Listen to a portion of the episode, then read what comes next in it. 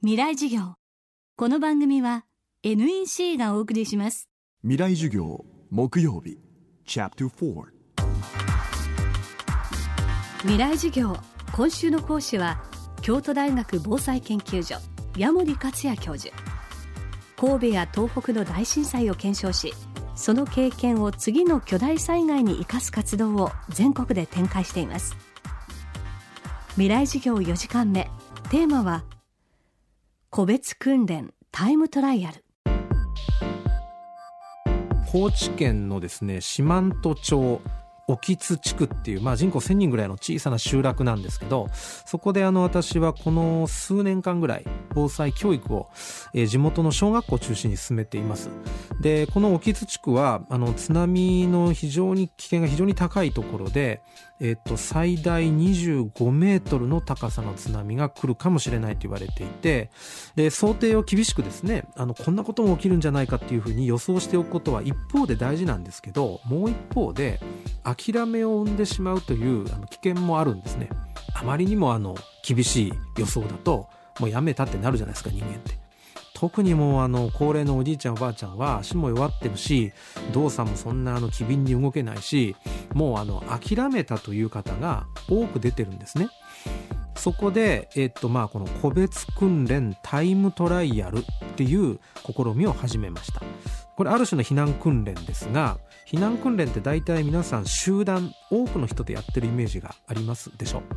でこの訓練はそうではなくて一人一人行う訓練です。田中さんだけの訓練山田さんだけの訓練やるんですね。でタイムトライアルっていうのはこれもあの多くの方そうだと思うんですけどなんか避難訓練やると言ってもですね漫然とこうあそこまで逃げてと言われる場所まで行っているだけでタイムを測られたことなんかほとんどないんじゃないかと思います。ましてや自分が逃げている姿をビデオに撮ってもらったことなんて多分多くの方ないと思うんですね。でこの個別訓練タイムトライアルでやっているのはまさにそれです。一人一人に密着をしてその方が逃げる様子をビデオで全部撮ってしかもタイムを測ると。であのビデオを撮ると言ったんですけどビデオを撮る役目をですね地元の小学校の子どもたちに割り当ててるんですね。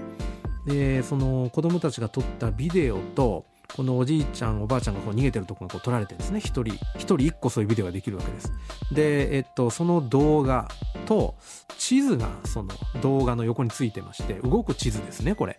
で、えっと、その動く地図の上をこのおじいちゃんおばあちゃんがどんな風に自宅を出て避難所に向かっているかっていうのがまああのアニメーションで示されるということになってます。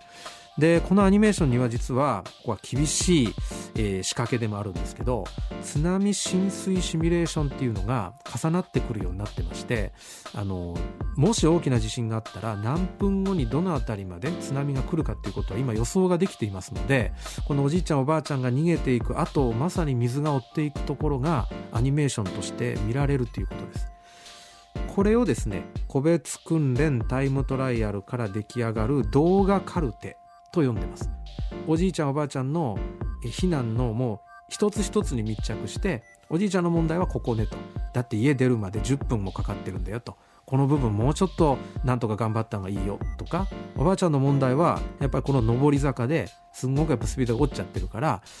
なんとか人に助けてもらうようなあのおばあちゃんを助けてもらうような方法を考えるとか、まあ、そういうことを私たちのようなものが言うとおじいちゃんおばあちゃんももういいとおっしゃるんですけど、まあ、そこをその子供たちから言ってもらって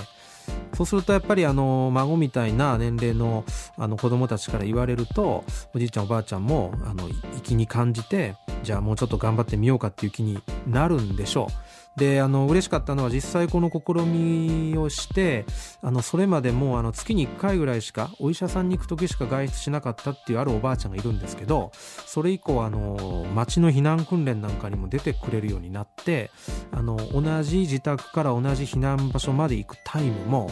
えっ、ー、とね最初9分ぐらいかかってたのがもう7分ぐらい2分ぐらい、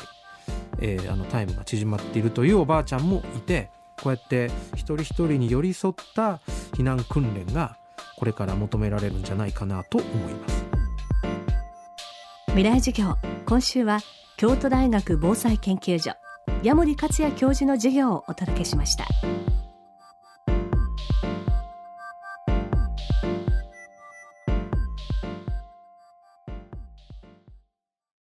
仕事のフットワークまで軽くする圧倒的な軽さを。